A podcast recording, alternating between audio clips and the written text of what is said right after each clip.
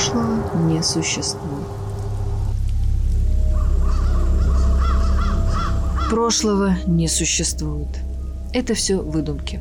Яркие воспоминания, беспорядочно смешавшиеся между собой, ничего не значащие, часто глупые, в основном субъективные.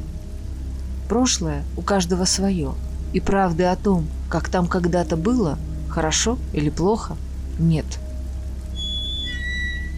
На этой мысли Гришка сплюнул окурок и, затянув капюшон до узкой щели для глаз, побежал к калитке.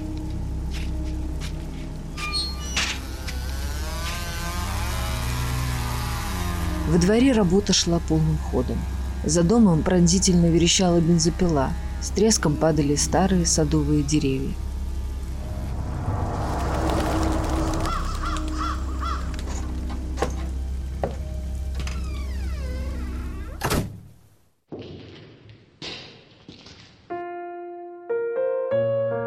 В надежде согреться Гришка вошел в дом. Мебель с вещами уже увезли. Внутри было пусто, сыро, но хотя бы без ветра. Содрал со стены кусок обоев. Засунул в печь, поджег. Даже рук не успел согреть. Обои стремительно вспыхнули и также стремительно погасли. Дверь хлопнула. Вошли рабочие. «Ну что, разбираем?» Кивнул.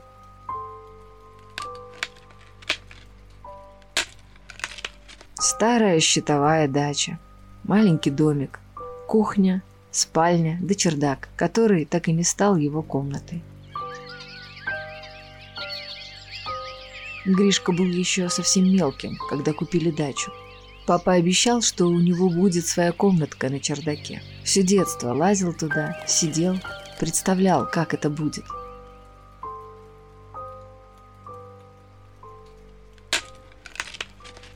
Но комнаты так и не появилось.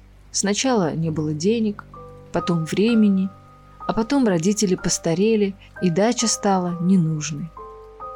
Воспоминания только томили. Даже с сестрой поссорился – она предлагала сделать из дачи что-то вроде семейного музея, оставить все как есть. Он считал это чушью. Какой смысл в гниющем, пустующем доме, набитом старыми вещами? Дом достался ему. Сестра обиделась. И теперь Гришка хотел скорее покончить с лирическим прошлым.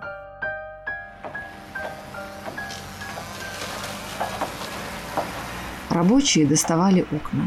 Выносили двери, разбирали печь. Дом трещал по швам.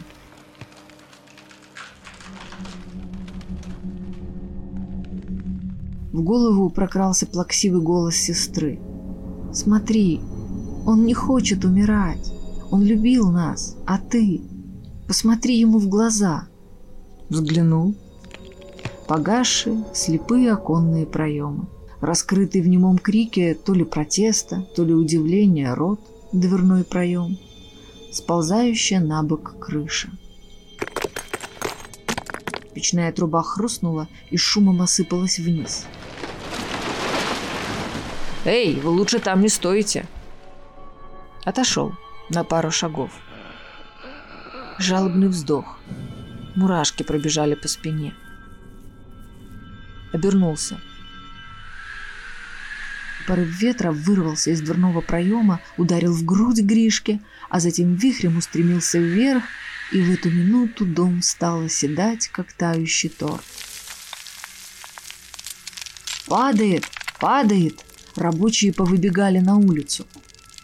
Дом осунулся, но не упал. Сжался весь, как загнанный в угол, дрожащий от страха пес затравленно вылупил два пустых несчастных глаза на людей. «Что вы со мной делаете? За что? Ни за что. Просто так устроена жизнь. Она идет дальше, а прошлое остается». Гришка смотрел на дом. Дом смотрел на него. «Хватит. Я не виноват в том, что продолжаю жить».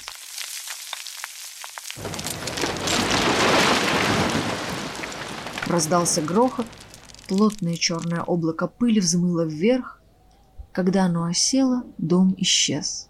На его месте валялась груда из досок, кирпичей, облезлого шифера. Вот и все.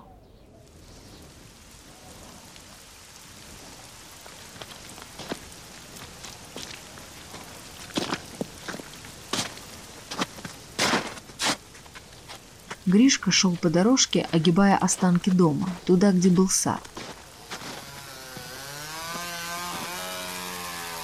На заднем дворе распиливали срубленные стволы.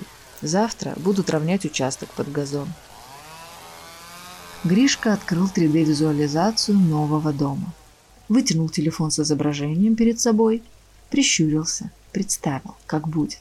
Получалось классно. Идеальный, черный прямоугольник с огромными панорамными окнами на юг и на восток. Такая же идеально прямоугольная терраса, газон, живая изгородь по периметру. Ничего лишнего. Никакого визуального мусора. Идеальный загородный дом. И главное, сразу, а не год за годом бесконечная стройка, груды старья, на всякий случай, а вдруг пригодится. И в итоге все на помойку, все под снос. Планы, планы, будущее. А ведь его тоже не существует. Будущее – система вероятностей. Клубок из надежд, лирических мечтаний и страха не дожить, не дотянуть до невероятно светлых дней.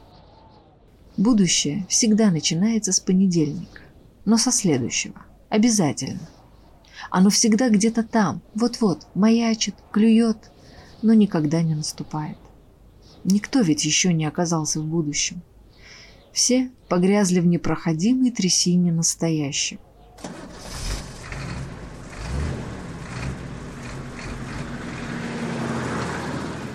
Грузовик увез то, что осталось от дома и сада.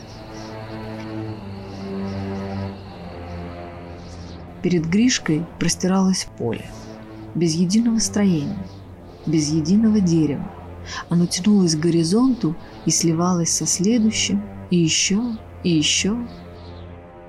Так до самого конца, пробормотал Гришка. Из настоящего нет выхода.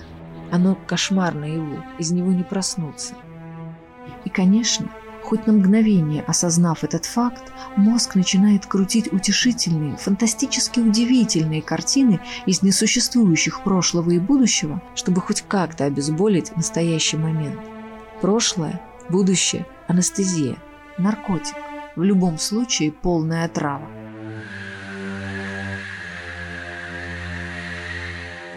Ветер подтолкнул Гришку в спину.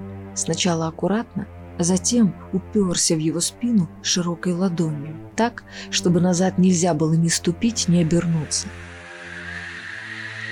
Уперся и толкал, толкал, так что ноги сами бежали по полю, вперед, к горизонту.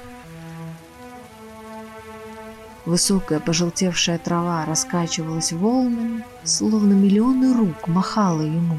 «Иди к нам, скорей, вперед!» Остановился. Стоял, затянув капюшон, гигантская черная гусеница. Откуда он пришел? И зачем идет вперед? Он не помнил.